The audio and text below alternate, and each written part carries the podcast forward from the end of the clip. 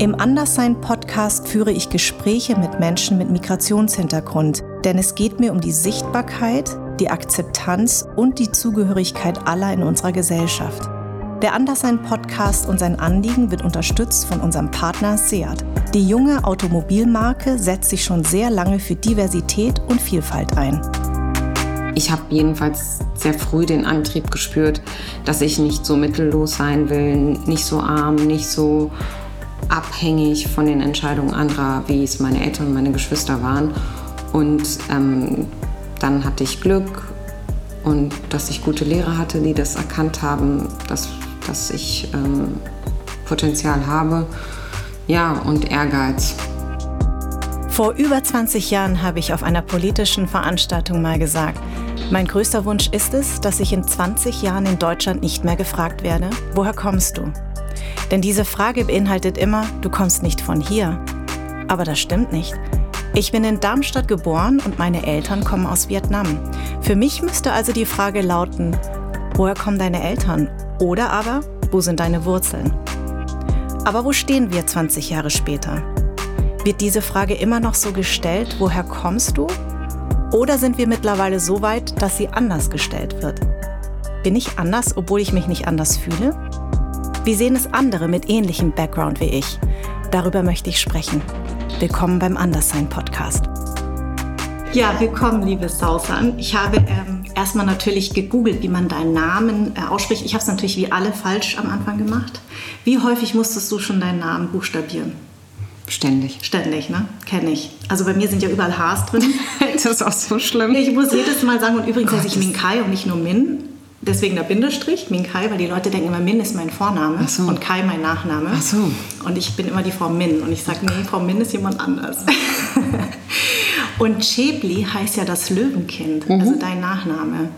Haben bei euch die, ähm, die Nachnamen eher die Bedeutung oder die Vornamen? Das ist unterschiedlich. Mal, ist unterschiedlich. Also es gibt ganz häufig, dass die Nachnamen eine Bedeutung haben, weil dann heißt das der Sohn von oder der... Ähm, der Händler oder also ich meine, Nachnamen haben ja, woher kommen sie? Das ist irgendwie Funktionen, die die Menschen damals inne hatten oder ja. irgendwie ähm, oder Rufnamen, die sie hatten oder so. Mhm. Und sag mal, ist das denn, äh, deine Eltern kommen ja aus Palästina? Und Schibbel ist, ja. da gibt, es gibt tatsächlich ein, ein Dorf, einen Stamm, der heißt so, ah. kommt von Schib, Schibli, ah, okay. also von Schibbel und das ist das Löwenkind. Das Löwenkind. Und ähm, Sausan, hat das auch eine Bedeutung? Ja, das ist eigentlich, ist, ähm, ist das nur die arabische Version von Shoshana oder ja. Susanne oder Susan. Mhm, und mhm. das kommt ja aus dem Alten Testament. Das ist die Rose, ah. die Blume, die auf dem Berg irgendwen geschützt hat oder so. Weil ähm, Minka ist ja auch gehende Sonne. Wow. Und, äh, ja, und war aber die heimliche Geliebte Ho Chi Minhs. Ach so. Gott. Und meine Eltern haben sich äh, über die Tragweite dieses Namens kein, keine Platte gemacht. Die sind nach Deutschland gekommen und haben sich gedacht, wir müssen irgendeinen Namen nehmen, der eine Bedeutung hat, aber den Deutschen irgendwie aussprechen können. und dann haben sie Minkai und das ist eigentlich, machst du das nicht. Das ist so, wie wenn du Rosa Luxemburg heißt. Ehrlich? Mhm. Und deswegen hatte ich immer Stress mit diesem Namen, weil als dann äh, der Vietnamkrieg zu Ende war ja, ja, ja. Ähm, und ich das erste Mal in Amerika war, haben meine Eltern immer gesagt, du darfst auf keinen Fall sagen, dass du Minka heißt, weil da sind ja die ganzen Vietnamesen aus Südvietnam, die damals gegen die Kommunisten gekämpft haben. Und ich habe gesagt, wie soll ich denn das machen? Also ich heiße ja mein Leben lang Minkai. Aber meine Eltern hatten diesen Namen genommen, weil das für sie Hoffnung bedeutete. Weil wow. sie sind ja auch gegangen und haben die Hoffnung auf ein besseres Leben und deswegen haben sie ihrer Tochter Minkai gegeben. Wow. Und Fan, also mein Nachname, ist, äh, hat glaube ich keine Bedeutung, aber T, ich heiße Fan T und mein Vater ist aber Fan Tri. Weil Tri ist die Bezeichnung für männlich und Ti für ach so, weiblich. Ach so. Habt ihr das auch? Nee. Nee, keine, keine, mm okay. Weil bei, bei uns kann man, nicht. Ne? Aber bei, bei, uns kann man alle Vornamen für Jungs oder Mädchen nehmen. Ach so, wenn man die Endung nur, oder was? Also nee, die Vornamen, nee. Noch nicht mal, nur um. deswegen immer die, den Nachnamen mit einer Endung, so. die bezeichnet, ob du Mann so. oder Frau bist. Ach so, mhm. wow. Nee, aber bei uns gibt es ähm, Vornamen, die ganz viele, die du auch als Nein, gibt es ja auch um, sonst Paul, Paulina. Ja. Sowas haben wir halt auch. Ah, okay. Und das Abgefahrene ist ja, du bist ja das zwölfte von 13 Kindern. Mhm. Hatten deine Eltern, also ich habe zwei Söhne, du hast ja einen Sohn. Im Mai ist er geboren, ne? Meiner auch. Wann? Mhm. Ehrlich? Ja, ja. wann? 27. Ah, nee, meine am, also mein älterer am 12. und mein jüngerer am 16. Jetzt im Mai, die ist dieses Jahr geboren. Nee, nee, äh, nee, nee, vor, also mein Großer ist schon 15. Oh, wow. Weil er, der ist ja total in der Pubertät und ich habe einen Vorpubertierenden, sage ich immer, der ist jetzt drei. Ah, okay. Aber ich habe nur gelesen Mai, Ja. letztes Jahr, oder? Nee, nee, jetzt. Fünf Ach, Monate. ach Quatsch, jetzt gerade. Ah, und wie heißt der? Elias Amir. Meiner heißt Neo Elia. Ja? Ja. Also genau. Und ich habe das manchmal, dass ich jetzt schon bei zwei Kindern manchmal die Namen verwechsel. Wie mussten das für deine Eltern Oh gewesen Gott, sein? meine Mutter sagt jetzt noch, wenn sie einen von uns nennt, sagt sie alle Mädchen auf. Ja. Wenn sie Sausan sagt, sagt sie Kheri, Badri, bis sie irgendwann auf Sausan kommt. Genau. Bei uns in Vietnam macht man es ganz einfach, man gibt denen Zahlen. Ach so, echt? Also der Erstgeborene Echt ist die? Nummer zwei. Ach so. Man fängt nicht mit der Eins an, das bringt Unglück. Ha. Und deswegen nummeriert man die durch, weil man sich die Namen nicht mehr nennen kann. Das heißt, ich, es, es heißt immer der Onkel 4. Echt jetzt? Ja, oder die Tante 3. Das ist ja geil. Das ist total Wahnsinn. Super, interessant. Genau. Und deine Eltern haben ja eine ganz, ganz bewegte Geschichte, weil sie sind damals im Palästinakrieg in den Libanon geflohen. Haben, und als Kinder, ne, die waren beides Ja, ja, genau, Kinder. Haben Sie 10 sich- und 13 oder 10 so. und 13. Aber haben die sich schon in Palästina gekannt? Nein, nein, nein. Meine Mutter und mein Vater haben sich auf, ähm, auf einem Feld kennengelernt, wo sie bei einem libanesischen Gutsherrn gearbeitet haben, der ganz viele Felder hatte. Und äh, die haben da ein bisschen Geld verdient äh, und haben sich auf dem, ja, beim, beim Befelden des, des Ackergrundstücks da äh, kennengelernt. Als Und- Junge, als Teenager quasi. Und die haben äh, 20 Jahre im Libanon gelebt. Mhm. Und äh, wie kam es dann, dass sie nach Deutschland gegangen sind? Und warum gerade Deutschland? Ähm, mein Vater hatte von Freunden gehört, dass, äh, dass es eine gute Möglichkeit gibt, irgendwie in Deutschland zu arbeiten. Und ähm, weil einige seiner Freunde schon da waren und haben gesagt, du kannst hierher kommen und du findest deine Arbeit und gibst eine Perspektive für deine Kinder und so. Und so ist er losgezogen ähm, mit einem Flug über, ich glaube, Beirut nach äh, Berlin-Schönefeld ähm, und, und hat dann mh, nach und nach meine, meine, äh, den Rest sozusagen der Familie nachgeholt. Ähm, das war damals ja ein bisschen unspektakulärer. Also du konntest dann irgendwie in den Flieger und ähm, meine Eltern hatten ein Dokument, so ein Laissez-Passer, sonst ja starten muss. Also die hatten ja keinen richtigen Pass, Ja. aber mit dem konnte man fliegen. Aber sie sind in Ostberlin gelandet. Ne? Ja, genau. Mein Vater ist in Ostberlin dann gelandet, in der Friedrichstraße. Der ist dann von Schönefeld in die Friedrichstraße, Ostberlin, und dann ist er sozusagen nach Westberlin über die Grenze. Und das ging damals? Ja, ich glaube, Asyl beantragt. Er hat dann gesagt, er will Asyl und dann kommt er rüber. Hat der dir mal erzählt, was dein erster Gedanke war, als er hier gelandet ist? Nee, ich habe so wenig darüber mit meinem Vater ähm, sprechen können, was mir wirklich leid tut. Äh, ich hatte das Gefühl, dass er vieles einfach verdrängt hat. Er wollte gar nicht so viel über diese Zeit ähm, sprechen, äh, weil das eine, eine super schwere Zeit war. Es war eine unsichere Zeit, es war nicht klar, ob meine Mutter kommt. Meine Mutter hat sich wohl erst gewehrt zu kommen, weil sie, ähm, weil mein ältester Bruder und, und der andere nicht kommen wollten. Die wollten im Libanon bleiben und sie wollte sie nicht alleine lassen. Ja. Und dann hat sie sich ziemlich lange gewehrt und er, für ihn war das so eine Zeit, wo er nicht sicher war, ob die Familie zusammenkommt, ob die bleiben dürfen. Er wurde ja auch dann mm, dreimal abgeschoben. Ja, und deswegen, ähm, ich, die Informationen kriege ich, habe ich ganz oft äh, von meinem Bruder, meinem zweitältesten Bruder bekommen, der der Erste war, der mit meinem Vater gekommen ist. Ah, okay. So, und deswegen, und der, der hat mir vieles erzählt. So. Ist es auch der, der als Imam in Scheen gearbeitet hat? Nee, Nein, nee, das, ist der, der nicht kommen wollte. Ah, okay. Das ist der, der, der gesagt hat, der will im Libanon bleiben, den meine Mutter damals nicht allein lassen wollte. Nee, nee, der zweitälteste, das, der ist hier ähm, in Berlin. Mein Vater ist unglaublich stark. Ich meine, der ist schon als ähm, Kind, ähm, als Waisenkind hat er, na, eigentlich ist es falsch. Also mein Vater hat sehr früh seinen Vater verloren. Ähm, seine Mutter hat früh geheiratet. Dann ist er schon, ich glaube, mit zwölf oder so weg. Ist zu seinem Bruder gezogen, der verheiratet war. Und mit 13 war der selbstständig, ist er weggezogen. Der ist dann ähm, von dem Dorf, von dem Dorf nicht, dem Lager, wo damals sein Bruder gewohnt hat, ist er äh, nach Baalbek gezogen und hat dort Arbeit gesucht mit 13 und hat dann auf dem Feld, wie gesagt, bei diesem libanesischen Gutsherrn gearbeitet.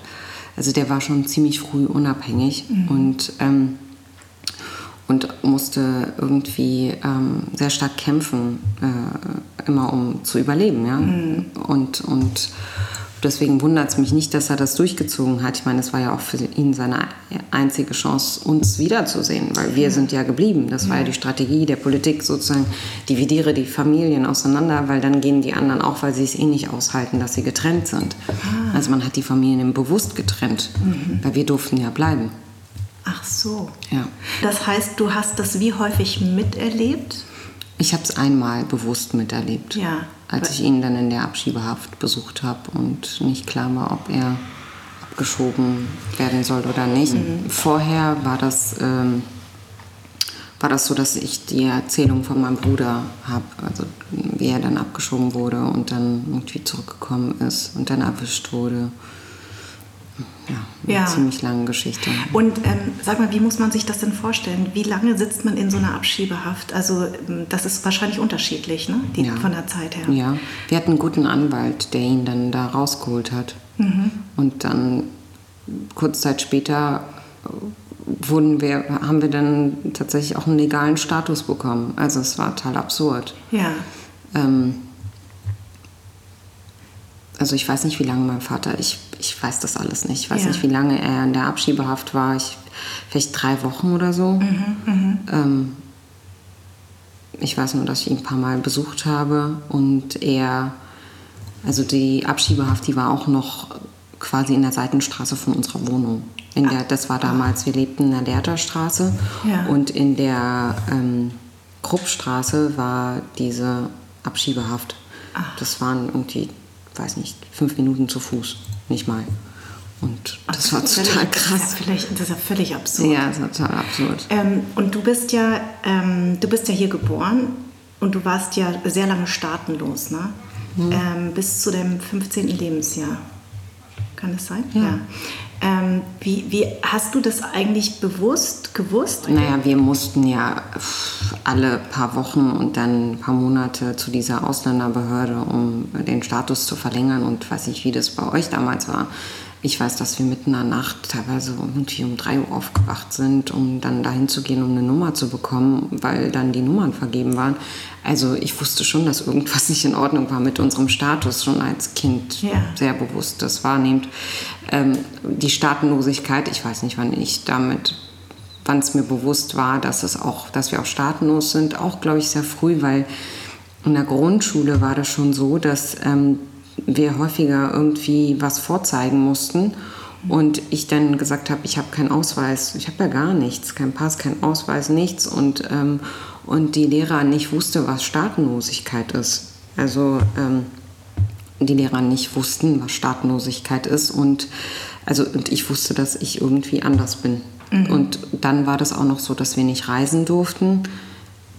Auch ich mit der Schulklasse nicht reisen durfte und so. Also von daher war das schon ja, also ich, mein Leben hat das ja geprägt und es ist ja nicht so wie, als wenn ich hätte einen Pass und dann nur ich bin nicht Deutsche, sondern ich war passlos. Genau.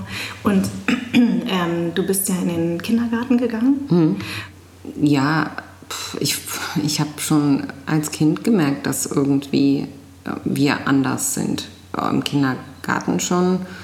Äh, A, weil ich nicht die Sprache konnte. Also das war schon. Die hat Arabisch zu Hause gesprochen. Weil wir ne? Arabisch zu Hause gesprochen haben und ich kein Deutsch konnte und ähm, und mein Vater wollte auch nicht, dass ich in den Kindergarten gehe, weil er Sorge hatte, dass ich dann nicht mehr Arabisch sprechen würde. Mhm. Und ich war dann ein Jahr oder so im Kindergarten oder vielleicht anderthalb Jahre, bevor ich auf die, in die Grundschule kam, wo mein Deutsch, wo ich immer noch kein richtiges Deutsch sprach.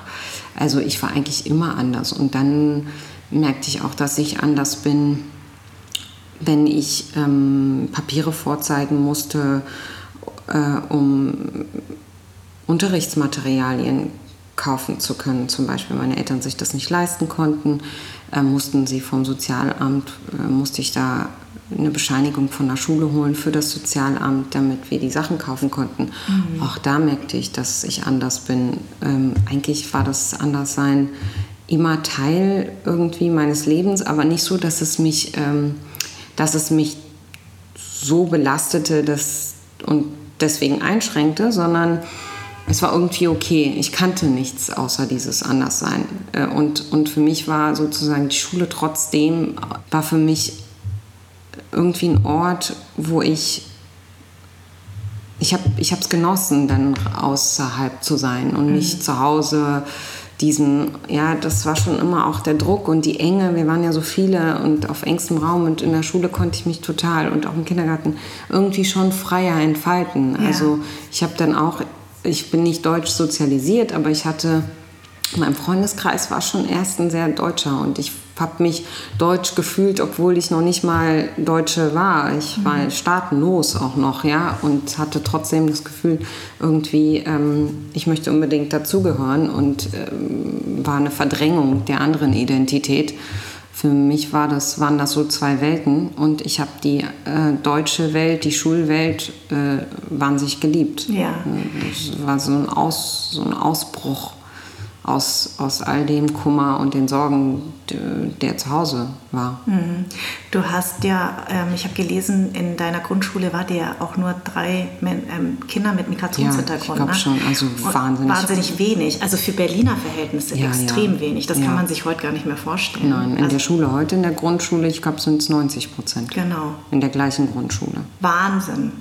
Und ähm, das heißt aber, dass ähm, das zeigt ja auch, du wolltest ja unbedingt mithalten. Das heißt, du hast dich unfassbar angestrengt, auch wirklich die deutsche Sprache zu lernen, um einfach mitzuhalten. Das, das heißt ja auch, wir sind jetzt beide Mütter, wie wichtig eine Durchmischung eigentlich ist. Ne? Ja, total. Also das ist ja so ein Thema. Ich meine, ich habe, mein Großer geht jetzt äh, aufs Gymnasium, aber mein Kleiner geht irgendwann auf die Schule und dieses Schulthema begleitet mich. Ja ständig und wird dich jetzt auch natürlich noch ja. mehr, ne? nicht nur als Politikerin, aber vor allen Dingen als, als Mutter. Mhm. Weil man äh, sieht ja eigentlich, was das eben ausmacht. Wenn du jetzt in dieser Schule gewesen wärst, dann wäre vielleicht dein Leben auch anders gewesen, oder? Das weiß ich nicht. Also äh, Schulen die nicht durchmischt sind, wo du zum Beispiel 80, 90 Prozent Migrantenkinder hast, die sind ja nicht automatisch schlecht, mhm. sondern dann brauchst du eine andere Förderung. Es genau. kommt ja darauf an, woher, aus welchem sozialen Status die Eltern und die Kinder kommen. Ja. Äh, wenn, sie die, wenn sie gefördert werden zu Hause, ist es ja überhaupt gar kein Problem. Wenn sie divers sind und irgendwie noch zusätzlich eine andere Sprache sprechen, ja. wäre das ja alles super. Das Problem ist aber, dass häufig es so ist, dass sie aus sozial schwachen Familien kommen. Ähm, äh, bildungsfernen Familien ähm, häufig die Sprache äh, der Eltern nicht so gut können und mhm. die deutsche Sprache dann auch nicht lernen perfekt, ähm, weil sie nur unter Kindern sind, die die deutsche Sprache auch nicht perfekt beherrschen. Das ist ja das Problem. Genau. Ich habe kein Problem mit 90 Prozent oder 100 Prozent ähm, Migrantenanteil, wenn sozusagen wenn, wenn, der, wenn die Qualität stimmen würde. Das ist das Manko und das das Kranke, das Kranke an unserem System. Mhm. mhm. Wir müssen dafür sorgen, dass auch da in diesen Schulen dann die Kinder gefördert werden, dass es eben keine Benachteiligung ist, ähm, wer, woher sie kommen und wer ihre Eltern sind. Ich finde ich streite jetzt schon mit meinem Mann darüber, ähm, dass ich sage staatliche Schule und er sagt private mhm. Schule. Ich meine, mhm. wir leben in Charlottenburg-Wilmersdorf, ja, das sind gute Schulen ich habe überhaupt gar kein Problem, meine ja. Kinder auf staatliche Schulen zu schicken, ja. als Sozialdemokratin schon mal gar nicht. Ähm, und weil ich ja weiß, sie kriegen die Förderung, oder mein Kind äh, kriegt dann die Förderung auch zu Hause. Genau. Wovor soll ich denn Angst haben? Ja. Ähm, ich möchte nicht äh, keinen versnobten kleinen Jungen ja. haben. Äh, so, und das ist jetzt schon echt ein Thema. Ähm, und wir müssen als Politik so viel mehr investieren darin, dass unser Bildungssystem eben so ausgestattet ist, dass es kein Nachteil ist, woher, da, woher du kommst, wer deine Eltern sind. Und in allen Bezirken und in allen Schulen Kinder die Möglichkeit haben, ähm, gefördert zu werden. Ja. Ähm Ich, äh, deine, deine Geschwister, dadurch, dass ein Teil ja im Libanon geboren ist, ein Teil hier ähm, mit dir groß geworden ist. Ja, nur elf sind, elf sind im Lager geboren, nur ich und meine jüngste Schwester sind hier geboren. Und die anderen, wie war das für deine Geschwister? Die sind ja unterschiedlichen Alters gewesen, schulisch und Die wurden alle auf Hauptschulen gesteckt, egal was sie konnten. Die durften Wahnsinn. auch keine Ausbildung machen, kein Abitur, kein gar nichts. Das war damals wirklich schlimm. Also dieses System, politische System, hat Menschen dazu in, eigentlich in die Sozialhilfe getrieben, richtig. Mhm, mhm. Weil mein Vater durfte ja auch eine Zeit lang nicht arbeiten. Wo sollte man sonst leben, außer von Transferleistung? Ja. Ähm, meine Geschwister hätten alle das Zeug gehabt, ähm, zu studieren, auch zu promovieren. Ich sehe das ja, so wahnsinnig intelligente, smarte ähm, Menschen, äh, die einfach keine Möglichkeiten hatten, hier mhm. Normal sich zu qualifizieren, sich zu bilden, weil sie nicht durften als Flüchtlingskinder. Und ist das immer dein Antrieb gewesen, dass du dann gesagt hast, ich, also lastete das so ein bisschen dann auf deinen Schultern, dass du gesagt hast, ich, ich schaffe das und ich mache das und deswegen auch in die Politik zu gehen? Also ähm, ich habe zumindest sehr früh gesehen, dass das Leben meiner Eltern sehr stark bestimmt war durch politische Entscheidungen, auf die sie keinen Einfluss hatten. Und auch meine Geschwister ähm, nicht das machen konnten, was sie hätten machen können. Mhm. Äh, und meine Geschwister haben und meine Eltern haben mich sehr gefördert, dass ich dann, weil ich die Möglichkeiten hatte, ähm, meinen Weg gehe. Also ich habe, meine Schwester hat mir geholfen, meine Älteste bei Mathe und bei den naturwissenschaftlichen Fächern, weil die einfach echt gut war. Mhm. Und selber konnte sie aber weder aufs Gymnasium noch konnte sie studieren. Äh, das hat sie alles sich beigebracht oder oder es wurde ihr beigebracht in Schulen, auf die dann Flüchtlingskinder im Libanon konnten. Mhm. Äh, da, da, sind die ja auch zur Schule gegangen schon. Ja. Äh, über die äh, UNRWA, das ist eine UN-Organisation, sind meine Geschwister ja in Schulen gegangen als ja. Flüchtlingskinder im Libanon und haben da eine Menge gelernt. Und hier wurden sie dann alle irgendwie in Hauptschulen gepackt. Also ich habe jedenfalls sehr früh den Antrieb gespürt, dass ich nicht so mittellos sein will, nicht so arm, nicht so abhängig von den Entscheidungen anderer, wie es meine Eltern und meine Geschwister waren. Und ähm, dann hatte ich Glück und dass ich gute Lehrer hatte, die das erkannt haben, dass, dass ich ähm, Potenzial habe. Ja, und Ehrgeiz.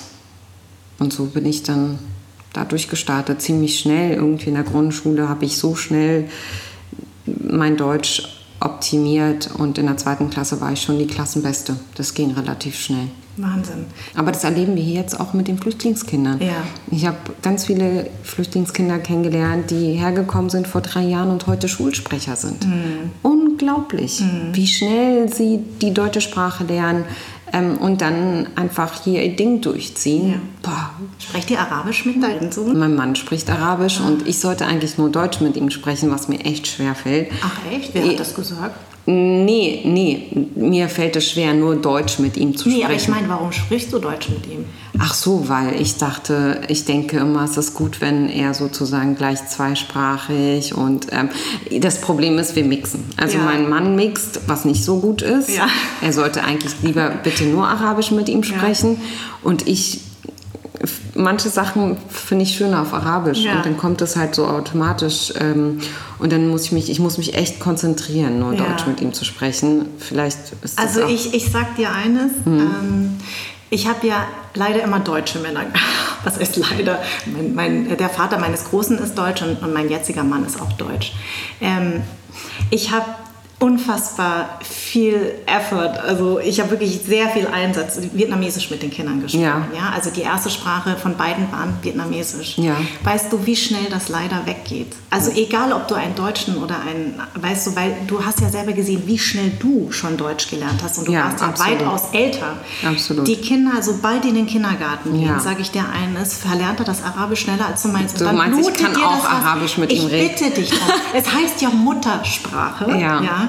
Und ähm, ich weiß ganz genau, das ist total künstlich manchmal, wenn ja, ich Deutsch eben. mit ihm spreche. Und das, ist, das, mach das bitte nicht, weil das okay. spüren Kinder. Und ähm, die lernen die deutsche Sprache viel schneller okay. und vergessen manchmal das andere viel schneller als man. Ich habe mit Cem Özdemir ein bisschen drüber gesprochen, weil ja. seine Frau ist ja ähm, Argentinierin ja. und er türkisch, er hat gesagt, er spricht nicht so viel türkisch mit den Kindern. Er hat immer gehofft, dass seine Mutter das macht.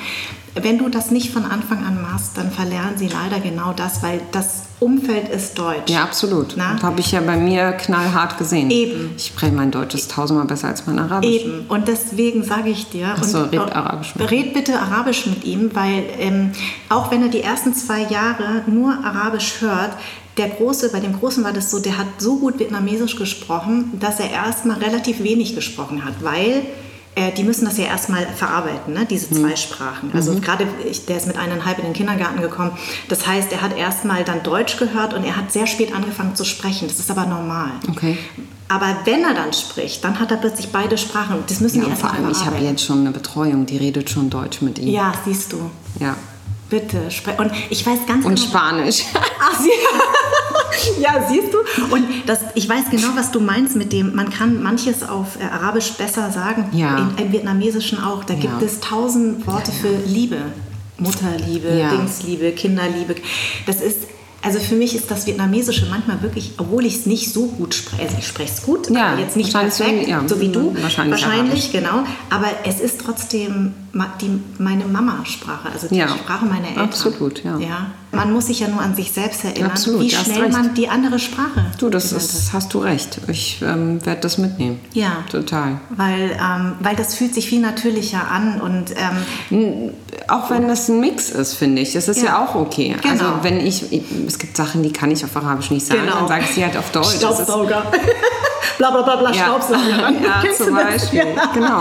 Also von daher ähm, einfach vielleicht unverkrampft so reden, wie ich normalerweise rede genau. und der genau. wird das schon irgendwie lernen. Ja, genau. Und, und das ist, ähm, wie gesagt, also viele machen sich halt nur Gedanken, weil die sehr spät sprechen, aber das sagt man halt über zweisprachige Kinder, dass die ähm, einzelne Wörter mehr picken und den zusammenhängenden Satz erst später können, weil mhm. die die Gehirnhälften erstmal mhm. trainieren müssen. Und dann ist das äh, aber kein Problem.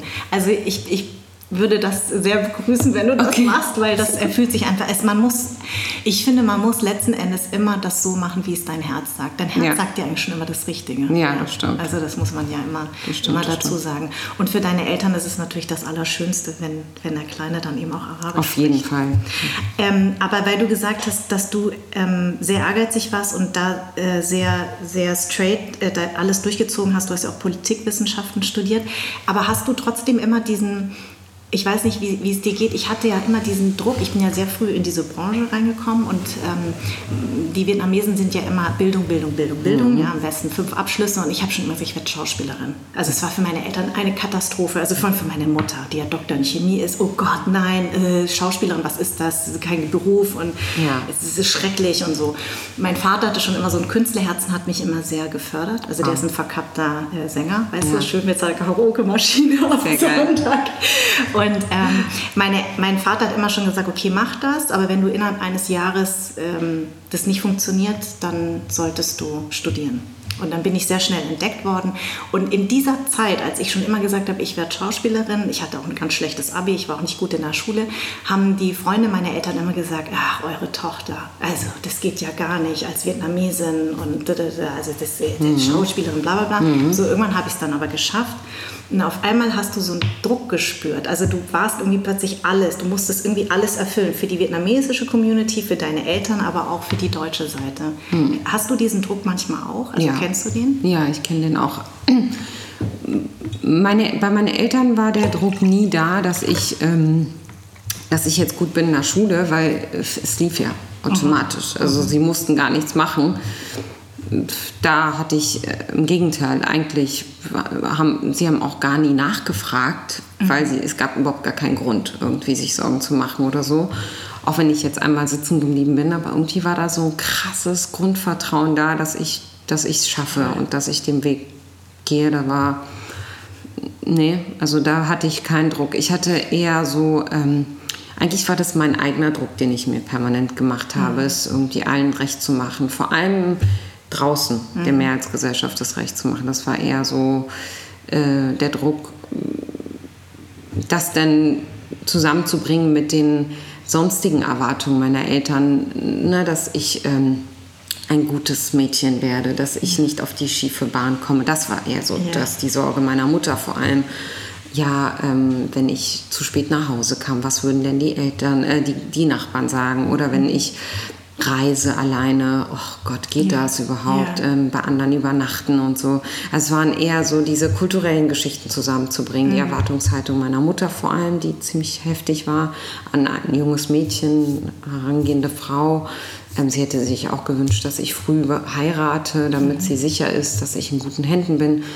Und irgendwie das, was die Außenwelt äh, erwartet hat oder, oder was ich von anderen dann gesehen habe, was ich selber dann auch mir gewünscht habe, diese Freiheit und den Drang, irgendwie unabhängig zu sein das zusammenzubringen war irgendwie ziemlich krass. Ich habe es auch nicht immer geschafft. Das waren schon zwei Welten, mhm. in denen ich gelebt habe. Also zu Hause die Welt war eine echt andere als die Welt draußen. Ja. Die Schulwelt, die, Freund, die Welt meiner Freunde.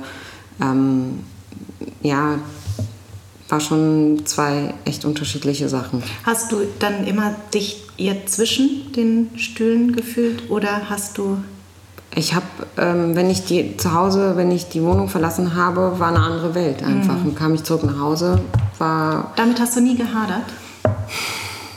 Na doch, ich hätte mir schon manchmal gewünscht, dass das alles kompliz äh, weniger kompliziert ist, mhm. ja, dass ähm, meine Eltern viel mehr Verständnis haben für die Welt da draußen, die ich gelebt habe und sie auch kennen. Sie kannten sie ja nicht, ja. so und dass ich nicht wie andere Freundinnen darüber reden konnte, mhm. was ich sonst, was mich sonst bewegt und was ich sonst mache und so. Ähm, aber ich habe mich einfach damit abgefunden, dass ja. das so ist, dass das Kulturclashes waren, äh, die einfach nicht zu überwinden waren. Es war so. Ich lebte einfach in verschiedenen Welten und musste manches gar nicht zusammenbringen, sondern es war so, wie es war. Ja. Aber hast du, hast du damit ähm, zu, zu einem deiner Geschwister gehen können?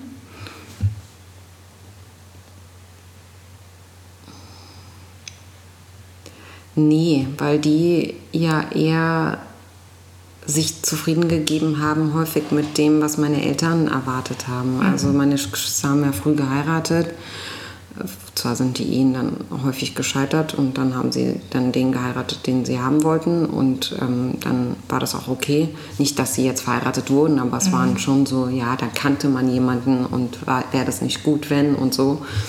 Ähm, nicht bei allen. Mhm. Manchen ist das auch anders gescheitert.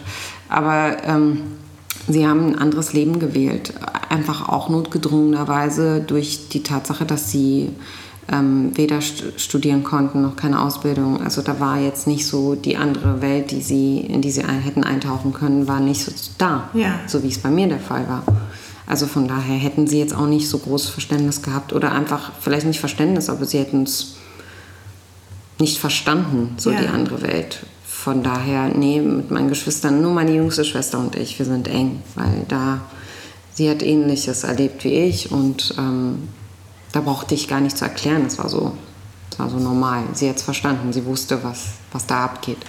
Haben deine, verstehen deine Eltern dein jetziges Leben also gar nicht, oder? Wahrscheinlich. Nein, meine Mutter, äh, mein Vater ist gestorben. Ah, herzliches Beileid. Ähm, ja, äh, meine Mutter, ich glaube, sie weiß bis jetzt nicht so richtig, was ich mache. Also sie weiß, dass ich Politik irgendwie mache und ähm, ähm, hört oft und von anderen, dass ich mal wieder in den Medien war und dann kriegt sie ist gut. kriegt sie, kriegt Süß. Sie, ich, ich google dich, er so BAM! 800 Artikel. Ich so, oh Gott, wo fange ich jetzt am besten an?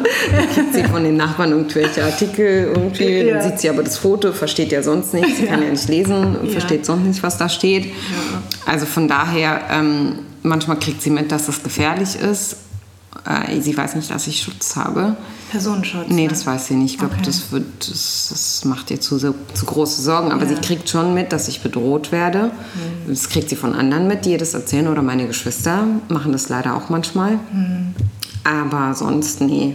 Aber sagt sie dann was? Sagt sie dann, wechselt bitte den Job? Ja, sie würde, sie findet das nicht so gut, ja. dass ich das mache. Also sie, also sie fand Politik nie gut. Mhm. Also sie weiß ja, dass ich Politik mache. Also sie mhm. weiß noch nicht, was genau, aber sie hätte sich gewünscht, ich würde einen anderen vernünftigen Beruf wie Medizin oder so. Vernünftig Oder Jura. also sie, hat, sie hat sich total gewünscht, dass was anderes mal. Sie hätte nie kapiert, warum ich Politik mache. Ähm, Hast du es ihr mal versucht zu erklären? Ja, ja, sie weiß schon, dass das sehr viel mit ihr und mit meinem Vater zu tun hat und mit dem Leben und mit dem Nahostkonflikt und, und dem Flüchtlingsstatus und so, aber hat ihr trotzdem nicht gefallen. Ja, ja, das verstehe so, Es gefällt ihr jetzt auch nicht, weil sie sieht, dass, dass das schon auch Einschränkungen für meine Familie hat, für meinen Sohn, für mich. Ähm, das sieht sie ja schon alles. Aber es ist trotzdem für dich ein Antrieb weiterzumachen. Also dass du sagst, weil du, weil du, also du, also es hat ja, ich finde ja häufig oder das Schönste ist, wenn man ja seine Berufung gefunden hast. Würdest du sagen, dass du das hast? Ja. Ja. Doch, doch. Ich, das ist mein Leben. Ja. Politik ist mein Leben. Das gehört zu mir. Das, es gibt auch gar keine Trennung, wenn ich nach Hause gehe, dass ich dann mit dem Beruf abschließe, weil er immer Teil von mir ist. Das prägt mich. Das ist ja das, was die Leute werfen oder einige werfen mir vor, ich würde meine Biografie von mir hertragen. Aber meine Biografie ist halt das, der Grund dafür, dass ich da bin, wo ich bin und der Grund dafür, dass ich das bin, was ich bin. Also zu, zu verbergen, woher ich komme und ähm, die Geschichte nicht zu erzählen, wäre total verschenkt, weil sie auch andere ja motivieren soll, ihren Weg zu gehen und weil sie, man versteht mich nicht, ohne meine Biografie zu kennen. Also von daher ist der, der Vorwurf total absurd. Leute, die dir vorwerfen, dass du über Rassismus sprichst oder die mir vorwerfen, ich würde über meine Biografie sprechen, müssen sich mal fragen, warum sie es eigentlich problematisch finden. Mhm, also genau. was läuft eigentlich in ihrem Kopf Richtig. falsch, dass sie, dass sie sich angegriffen fühlen, wenn wir mhm. unsere Geschichte erzählen. Genau. Also was fehlt bei ihnen? Welche Kompensation wird da versucht zu unternehmen? Ich glaube nicht, dass Leute, die normal sind, die mit sich im Reinen sind, die keine Komplexe haben, ein Problem damit haben, dass du über Rassismus sprichst oder dass ich über meine Biografie spreche. Ja, das muss irgendein Problem sein, das sie haben. Das habe ich mir jetzt so, erkläre ich mir das, ähm, weil alles andere würde auch wehtun, finde ich. Wenn ich ähm, denke, dass wenn ich mir diesen Schuh anziehe, ja, mhm. das ist der Vorwurf, ich hätte nichts als meine Biografie und wer sonst hohl im Kopf. Wenn ich mir das anziehen würde, das ist, äh, das würde mich so bremsen und auch äh, behindern, weiterzumachen. Jetzt habe ich mir, ich habe mir einfach vorgenommen zu sagen, das ist echt ein Problem, das die haben und ja, nicht ich. Genau. Aber du kennst das natürlich auch ähnlich wie ich, dass man immer in dieser Erklärerrolle ist. Ja, ne? Also man immer. muss sich ständig erklären, äh, bevor man eigentlich zum wesentlichen Teil kommt. Also das ist ja auch der Grund, warum ich mir Gäste einlade, die eine ähnliche Biografie haben, weil ich eben ähm, eine Plattform schaffen will, wo Menschen erzählen können, ihre Geschichte erzählen können. Und das ist auch ein Teil dieser Geschichte, also Teil dieser Geschichte in Deutschland. Absolut. Und ähm, wenn, wir nicht, wenn wir nicht darüber reden, würden ganz viele Leute da draußen überhaupt nicht wissen, wie es ist. Im Gegenteil, ich finde das so spannend. Ich habe jetzt, ähm, wenn ich mal was getwittert habe, zum Beispiel, gestern habe ich was getwittert über die Erfahrung von Urschein, den Impfstoffvater. Ja der gesagt hat, äh, irgendwie gesagt haben soll, dass er hätte in die Hauptschule gesteckt werden sollen, weil die Lehrerin ihn nicht aufs Gymnasium schicken wollte und sein ja. Vater oder seine Eltern haben darauf beharrt. Ich weiß nicht ganz genau. Ja. Und es gibt so viele solcher Geschichten, wo ja. die Lehrer einfach Kinder, Migrantenkinder, weil sie meinen, die gehören nicht aufs Gymnasium, einfach auf Hauptschulen stecken. Und dann habe ich das getwittert, habe gesagt, das ist kein Einzelfall oder ähnlich. Es gibt, ich kenne so viele solcher Geschichten. Und dann haben ganz viele getwittert und ihre Geschichte erzählt. Mhm. Und ich finde das so spannend zu hören hören, ähm, welche Aufstiege, manche Geschichten, die ich gar nicht kannte, die mhm. ich nur so von, von, von sozialen Medien oder so kenne, Personen, auf einmal zu hören, was die alles genau, erlebt haben genau. und wo die auf einmal sind ja. und ähm, woher sie stammen und wer sie sind und was, welche Schwierigkeiten sie hatten, um dahin zu kommen, wo sie sind. Ich finde das wahnsinnig spannend. Ich finde das so bereichernd für uns alle, das zu erfahren und daraus lernen wir, was falsch läuft und was wir besser machen müssen. Genau, genau. Wir reden ja immer von fehlenden Role Models. Mhm. Dass jemand wie du und ich, dass wir anderen zeigen können, übrigens, Absolut. das kannst du auch werden. Absolut. Ja? Absolut. Äh, das ist so wichtig. Da kann man ja nicht vorwerfen, du äh, trägst deine Biografie vor dir, weil es, es geht ja eher darum, warum denken viele, zum Beispiel Asiaten oder überhaupt Menschen mit Migrationshintergrund, ich kann kein Polizist werden, ich kann kein Rechtsanwalt werden, ich kann kein Arzt werden, weil, die, weil, es, die, weil es keine Role Models gibt. Ja. ja, weil sie zu wenig sichtbar sind. Genau. Das ist ja auch bei dir, Schauspielerin. Genau. Weil es zu wenige sind, die genau. wir im genau. Fernsehen sehen, die so aussehen wie du. Genau, richtig. Also das genau. ist, du brauchst Menschen, ähm, eine Inspiration. Ja, genau, richtig. Ähm, wenn wir jetzt nochmal auf deinen äh, Sohn kommen, was ähm, wünschst du dir denn eigentlich für die Zukunft? In was für einem Land er aufwächst? Ich möchte, dass er in einem Land aufwächst, ähm, das nicht äh, permanent hinterfragt, ähm, woher er kommt und wer er ist, sondern äh, er ganz selbstverständlich das sein kann, was er sein möchte. Und wenn er sagt, ich bin Palästinenser, dann ist das so, dann muss das auch akzeptiert werden. Oder wenn er sagt, ich bin Deutscher, dann ist er halt Deutscher ohne Zusatz, bitte. Ja. Also ich möchte, dass er ähm, sich nicht erklären muss für das, was er ist und woher er kommt. Mhm. So, das würde ich mir wünschen, dass es, dass es einfacher hat in der Frage der Identität als wir. Auf jeden Fall. Wie war denn eigentlich das Gefühl für dich, als du deinen deutschen Pass erhalten habt oder als ihr überhaupt eure Pässe erhalten habt? Ich werde es nie vergessen. Das war einer der größten Momente bis heute in meinem Leben. Ja, das, ja ich kann mich so, so, so doll erinnern.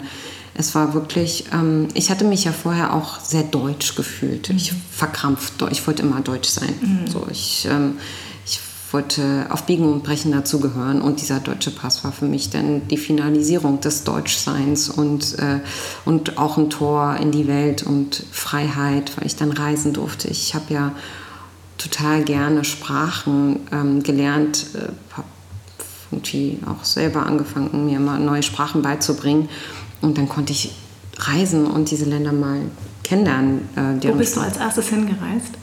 Wir sind tatsächlich als erstes ähm, äh, in den Libanon in, in, das Lager gefahren, wo meine Familie wohnt. Ah, wie war immer. das? Ich fand es total beeindruckend. Ich fand es also beeindruckend, weil ich das erste Mal irgendwie ein anderes Land gesehen habe, dann ein Lager zu sehen und zu sehen, boah, wie privilegiert wir sind, dass mhm. mein Vater diesen Weg gegangen ist. Ich habe viel mehr wertgeschätzt. Ich habe das libanesische System gehasst dafür, dass es so mit Palästinensern umgeht, dass die da so ewig in diesen Lagern verrotten.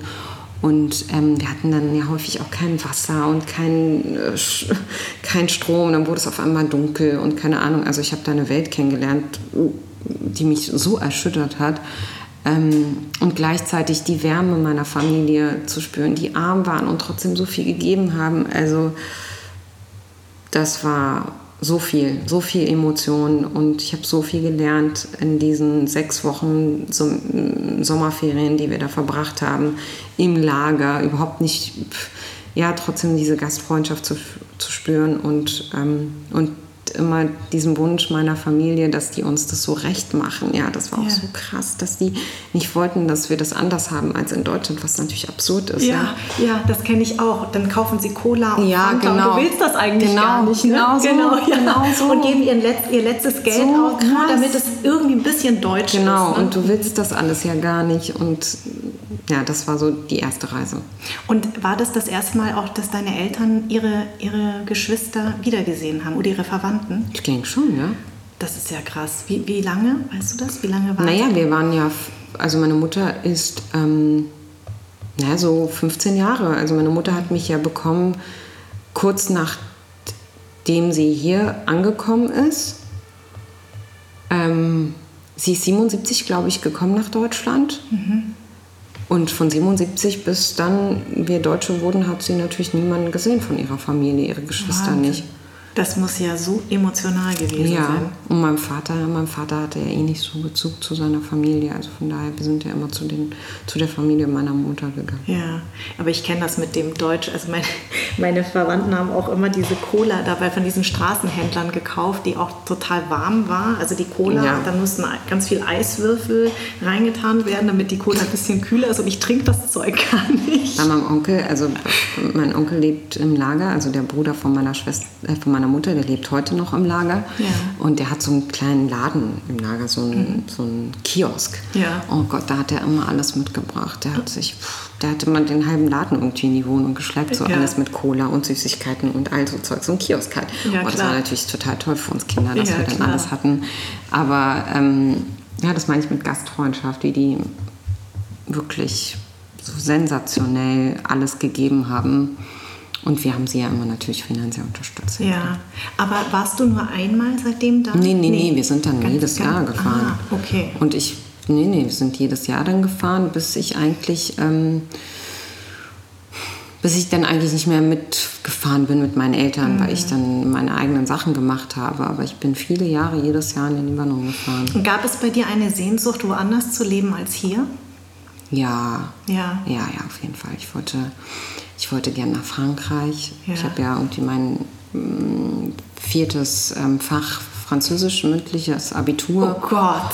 Oh, so eine bist du. Oh, dann war ich das dann- Tief hat mich fertig gemacht. Ich war so froh, als ich es abgewählt habe. Ja, aber das war ich mit Sprachen. Ich habe ja Fra- Sprachen geliebt. Dann war ich eine Zeit lang vor dem Abi, habe ich eine Zeit lang in Aix ähm, gewohnt. Ja. Ähm, und ich hätte gerne in Frankreich gelebt. Und dann war ich, wollte ich irgendwann in den USA leben. Also ich wollte immer irgendwie ähm, woanders leben. Aber Ja, meine Mutter hat das nicht zugelassen. Hm.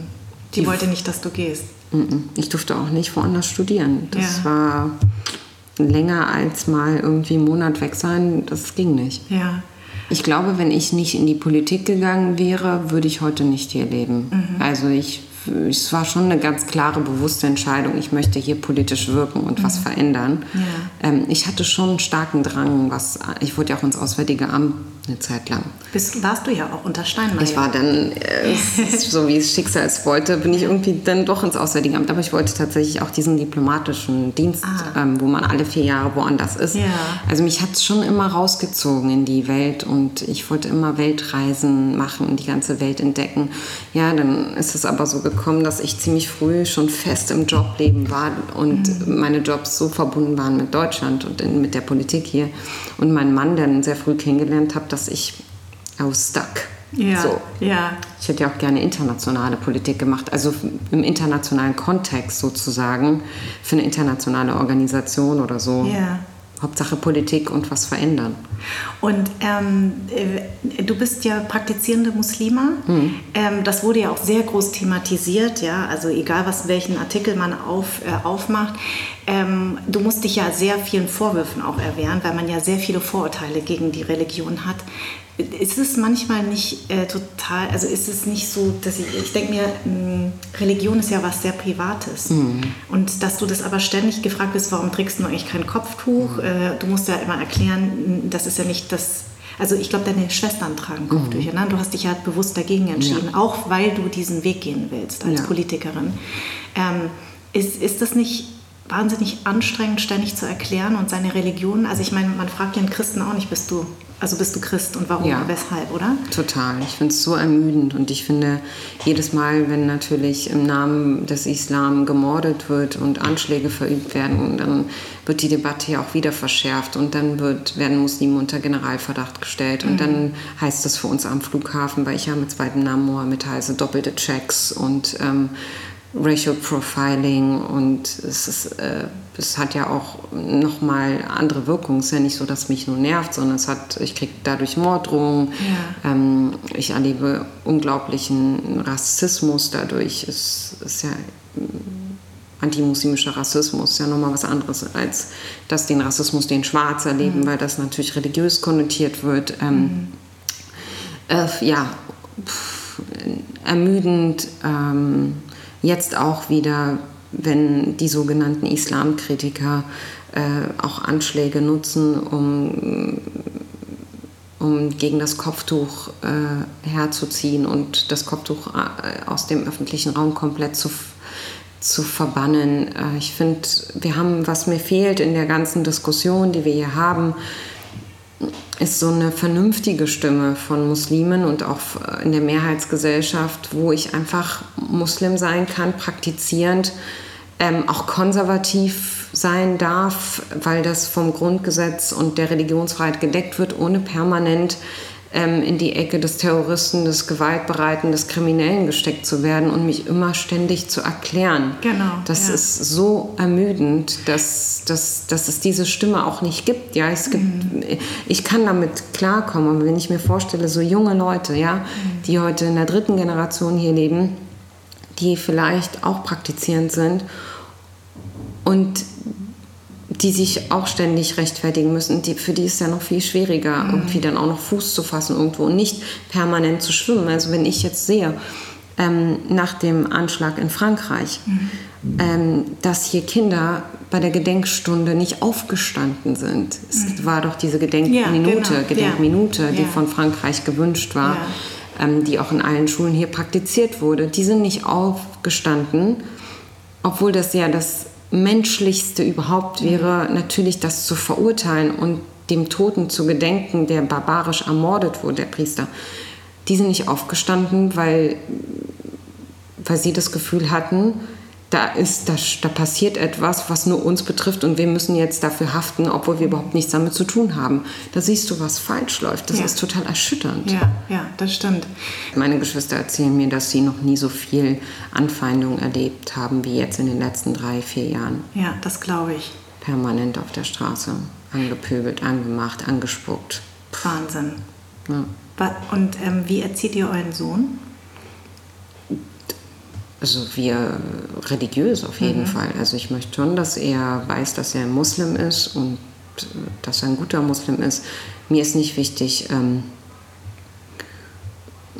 also mir ist, mir ist wichtiger, dass er ein guter Mensch ist, aber ich verbinde das guter Menschsein schon sehr stark mit dem Glauben. Also mich hat ja auch mein Glaube dazu gemacht, dass ich ähm, empathisch bin, dass ich was wie Nächstenliebe kenne, dass ich anderen Menschen nicht wehtue, dass ich niemanden verletze, auch weil ich, ähm, ja, weil, weil ich sehe, dass das auch ein Auftrag ist, den wir als ähm, religiöse Menschen haben. Also ich nehme ganz viel aus der Religion. Ja. Und das würde ich mir wünschen, dass es bei ihm auch so ist, ohne dass das krampfhaft oder zwanghaft oder was auch immer ist. Wir leben das vor und mhm. ich hoffe, er nimmt das an. Und wenn du jetzt, ähm, siehst du dich auch als Sprachrohr für so, so junge Menschen, die eben damit total strugglen, also, also dass, die, dass du die, sozusagen das Bindeglied bist, also das Sprachrohr und dass du vieles auch natürlich erklärst, weil ähm, es hat ja viel mit Unwissenheit zu tun. Ja, ne? Und es hat ja auch manchmal damit zu tun, dass die Leute auch gar nicht richtig sich damit auseinandersetzen wollen. Absolut. Und ähm, wie, wie, also die, das, das, das ist ja eigentlich auch deine Aufgabe. Ja, also ich glaube, ich rede auch deshalb ähm, häufig über meine religiöse Identität. Weil ich hoffe, dass ich damit äh, zur Aufklärung beitrage, gerade bei Menschen, die einfach unwissend sind, so wie du das sagst, um es dann denjenigen zu erleichtern, die äh, gerade sozusagen ihren Weg gehen. Ich mache das schon sehr, sehr bewusst und merke, dass es dann ja auch was bringt. Es, viele Leute denken zum Beispiel, dass Frauen eben äh, dass, dass der Islam eine Religion ist, die verbietet, dass Frauen arbeiten und, und, und so. Und dann sage ich, naja, wenn ich euch die Geschichte der, die, der Frau des Propheten erzähle, sie war die Geschäftsfrau, sie hat das Geld nach Hause gebracht und nicht er, der Prophet, sondern das hat seine Frau. auch gesagt, genau. Also da muss man mhm. sehen, welche Rolle die Frau hat und wie viele Missinterpretationen natürlich ja. auch durch Männer in der Geschichte dazu gesorgt haben, dass, der, dass unsere Religion inzwischen so rückständig ist. Mhm. Das ist, so verstehe ich sie nicht. Also für mich ist sie in, meiner, in meinem Islam ist die Frau das Zentrum der Welt, ja, weil ja. sie die Mutter ist ja. und nur durch uns ist Leben. Ähm, und so, das, wenn ich das dann sage, dann gucken die mal alles mit ganz großen Augen äh, und, und dann sagen sie, ach, das ist ja interessant. Aber weißt du, es ist ja eh interessant, die Männer missinterpretieren ja in letzter Zeit vieles, das sieht man ja auch in der Politik zuhauf. Das heißt, es hat eigentlich erstmal nichts mit Religion zu tun, sondern das ist ja, das heißt, hat ja viel mit Macht zu tun. Ja, genau. Und mit Angst vor Machtverlust. Genau. Ne? Und Angst ja, davor, genau. dass Frauen ähm, oder dass sie ähm, zu selbstständig werden, zu unabhängig richtig. werden. Ja, klar, vieles in Saudi-Arabien hat ist kulturell und hat eher mit Dominanz und Machtansprüchen zu tun, als es islamisch begründet wäre. Ja. Gibt keinen Kopftuchzwang im Islam. Ja. Also das heißt ja nicht, dass du deine Frau ähm, äh, zwingen darfst. Du darfst mhm. sie zu gar nichts zwingen. Mhm. Ähm, oder dass sie nicht reisen dürfen, ohne einen Schein von ihren äh, äh, Ehemännern zu bekommen oder so. Oder nicht Auto fahren. Jetzt dürfen sie Auto fahren. Mhm. Früher dachten die alle hier, das wäre islamisch. Das ist so absurd, ja, ja genau. so unislamisch. Ja, ja, ja. Aber es ist halt, ja, Männer, die das dann fehlinterpretieren zu ihren Gunsten. Und das, ähm, ja das, also ich merke auch schon an den Zuschriften, die ich von jungen Muslimen bekomme, dass, dass es wichtig ist, da so ein Sprachrohr zu sein. Meine Religion, das ist das Interessante vielleicht zu dem Thema noch, spielte bis zum 11. September überhaupt gar keine Rolle in der Öffentlichkeit. Die Leute wussten noch nicht mal, dass ich Muslima war. Also ich habe in der Schule spielte das keine Rolle, im Abitur spielte das keine Rolle. Meine Freundinnen wussten, dass ich irgendwie muslimisch bin, aber sonst interessierte das halt keinen. Ich habe auch nie darüber geredet. Ja. Dass ich Sunnitin war, wusste ich gar nicht. Ja. Heute ist so, jeder weiß Sunnit, Schiit, du weißt sogar, in welche Form von Sunnit du bist, ähm, weil, das, äh, weil das alles so politisiert ist. Also das kommt auch alles durch die Einflüsse von außen, dass man auf einmal der Muslim ist, der dann alles erklären soll der Außenwelt. Ja. Ja, das ist genau das. Und ähm, es ist ja immer, also es ist ja wie immer mit allem, dass es diese Nicht-Auseinandersetzen, dass sich nicht auseinandersetzen wollen oder alles in einen Topf zu werfen. Ja. Das ist, äh, das ist ja häufig so. Und ich erfahre häufig, dass viele verunsichert sind. Was kann ich fragen? Was kann ich überhaupt noch sagen? Ja. Äh, wie soll ich mich verhalten? Aber ich sage immer, der Ton macht die Musik. Und wenn ja. man ehrliches Interesse spürt, dann, dann kann man eigentlich alles fragen. Absolut. Lieber fragen, als sich irgendeine Meinung bilden. Absolut, finde ich auch. Und nicht, und nicht zu wissen. Du bist ja, ähm, das muss ich mal nachlesen, ähm, eine Bevollmächtigte des Landes Berlin beim Bund. Was hm. heißt das denn? Das heißt, ich vertrete Berlin im Bundesrat. Also ah. ich bin nicht Mitglied des Bundesrats, aber die ganzen Prozesse, die laufen ähm, bei Gesetzgebungsverfahren. Es gibt Zustimmungsgesetze, Einspruchsgesetze. Zum Beispiel die Bundesregierung verabschiedet ein Gesetz, wie jetzt ähm, im Rahmen von Corona, ein mhm. Riesenpaket. Das mhm. muss ja über den Bundesrat abgesegnet werden. Ja. Ich bin diejenige, die dann für Berlin das Stimmverhalten ähm, äh, generiert äh, in Absprache mit den Koalitionspartnern. Das ist ein total krasser Prozess. Also das ist einer der wichtigsten Jobs eigentlich von Staatssekretären, die diesen bevollmächtigten Job haben. Wenn ich nicht in Berlin wohnte, hätte ich eine Landesvertretung, wie meine Kollegen aus Baden-Württemberg, Bayern und so. Die sind dann ihre Landeschefs hier in okay. Berlin. Okay. Habe ich aber nicht. Wir haben keine Landesvertretung. Buberat hat das abgeschafft, weil es zu teuer ist. Mhm. Deswegen sitze ich im Roten Rathaus. Aber das ist schon ähm, wichtig. Okay. Verstehe. Und ähm, ich fand einen, Satz total schön von dir. Du hast gesagt, ich habe keine Angst, Entscheidungen zu treffen. Wenn du was kannst, dann musst du etwas aus deinem Leben machen. Ja. Das ist ja das, das, was sich antreibt. Wenn du jetzt in die Zukunft guckst, ähm, eigentlich mag ich diese Fragen gar nicht, aber wo, wohin möchtest du oder was möchtest du noch erreichen oder was wäre dein Traum? Na, ich habe ja gerade eine große Niederlage hinter mir. Ja, also, ich weiß. Ähm, Aber immerhin hast du 40 Prozent gewonnen. Ja, das ist stimmt. Das ist, Man muss es immer positiv Es ist ein beachtliches Ergebnis ja. in der Tat, auch in dem Kreis ähm, mit den Konstellationen. Ähm, du musst für unsere Zuhörer vielleicht erstmal sagen, was für eine geht. Niederlage. Achso, genau. ich habe ja, hab gerade ähm, äh, die, die, den, die Kampfabstimmung quasi verloren äh, um die Nominierung im Charlottenburg-Wilmersdorf. Ich wollte für den Deutschen Bundestag kandidieren, der regierende Bürgermeister wollte auch in Charlottenburg-Wilmersdorf kandidieren. Dann wurden die Mitglieder, die SPD-Mitglieder in unserem Kreis befragt, also in unserem Bezirk befragt und die haben entschieden mehrheitlich, ähm, dass Michael Müller äh, den Kreis vertreten soll im Bundestag, also mhm. antreten soll, ob er denn den Kreis direkt gewinnt. Das hoffe ich. Er kriegt auch meine Unterstützung, aber das ist damit noch nicht gesichert. Ja. Und ich habe verloren und da wäre ja eigentlich sozusagen für mich gewesen, okay, meine Zukunft im Deutschen Bundestag, die gibt es jetzt so nicht. Ähm, ich weiß, dass ich, ich würde gerne weiter in der Politik mitgestalten. Ich würde gerne der SPD helfen, ähm, aus dem 15, 17 Prozent Loch zu kommen, weil ich glaube, dass ich das kann, dass ich, ähm, ich habe das jetzt auch gemerkt, ich habe unglaublich viele Menschen reaktiviert, die eigentlich enttäuscht waren von der SPD, die äh, die gesagt haben, mit dir kriegt die SPD meine Stimme oder die gesagt haben, ich habe jetzt eigentlich abgedankt mit der Partei, aber du hast es geschafft, ich möchte wieder was machen, damit ja. die SPD wieder ähm, stärker wird. Und äh, ich habe scheinbar ihnen das Gefühl gegeben, dass ich für Aufbruch, für Perspektive und für Hoffnung in einem Land bin, äh, ähm, dass sie sich so sehen oder die, die Zeichen, die sie sich so sehen, auch dass das als Botschaft empfunden wurde. So, das würde ich gerne weitermachen. Wo die Partei denn steht, wie sie mich einbindet ähm, auf Bundesebene oder hier im Land, das kann ich nicht sagen. Ich würde gerne politisch weiter mitmischen. Ich würde gerne das Land ähm, ich würde gerne helfen wollen, das Land zu verändern zum Positiven, weil ich sehe, dass viele Entwicklungen, die gerade laufen, nicht so gut sind, gerade was sozusagen den, der Umgang mit Vielfalt und mit Minderheiten und mit Rassismus und Rechts. Das macht mich schon sehr starke Sorgen und da möchte ich weiter eine starke Stimme sein. Ähm, das ist der, das ist die Wunschvorstellung. Mal schauen, wo es mich hintreibt. Ich habe eigentlich nie so gesagt in meinem Leben, das ist genau der Posten, den ich jetzt mhm. haben will. Das war zum ersten Mal mit dem Bundestag, dass ich sozusagen auch für ein Amt dann kandidiert habe ähm, oder mich beworben habe, dass ich kandidieren darf. Und äh, sonst kam immer alles so. Es, es war viel Glück, viel Zufall Ehrgeiz natürlich, auch dass ich geliefert habe, hat mich dahin geführt, wo ich heute bin. Mal schauen, was. Aber du bist eine Chebli, ein Löwenkind. Irgendwas wird kommen. Irgendwas wird kommen. Und ähm, ich glaube, ich ja, bin mir sehr, sehr sicher, dass du irgendwann zurückblickst und sagst, das war genau dafür gut weil das ist, äh, ich finde, häufig so. Also ja. man, mm, ich finde das ja eben auch wichtig, weil ja eine Niederlage immer bedeutet, stehst du nochmal auf und kämpfst weiter oder ja. bleibst du liegen und du bist eine Chibli. Meine Mutter hat total, ich habe meiner Mutter gesagt, Mama, heute ist die Abstimmung. Sie mhm. wusste nicht was und ja. wie. Mhm.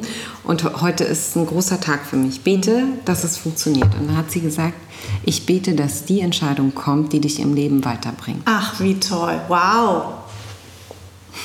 Also mehr muss man ja bitte nicht sagen. Total krass. Wie krass. Und dann habe ich ihr nur gesagt, nein, aber du sollst beten, dass es gut läuft. Hat sie gesagt, nein, nein. ich bete, dass das passiert, was dich weiterbringt und dich glücklich macht. Und ich hoffe, wenn wir in drei Jahren uns sprechen, sagst du. Also ich habe jetzt auch Gänsehaut. Ja, finde ich auch. Ich finde das ein Megasatz. Eine letzte Sache würde ich dich gerne fragen. Ähm, das ist meine Lieblingsfrage. Was bedeutet für dich Zuhause und was bedeutet für dich Heimat? Ähm, Heimat ist, wo meine Familie und meine Freunde sind, ähm, wo mein Sohn groß werden soll.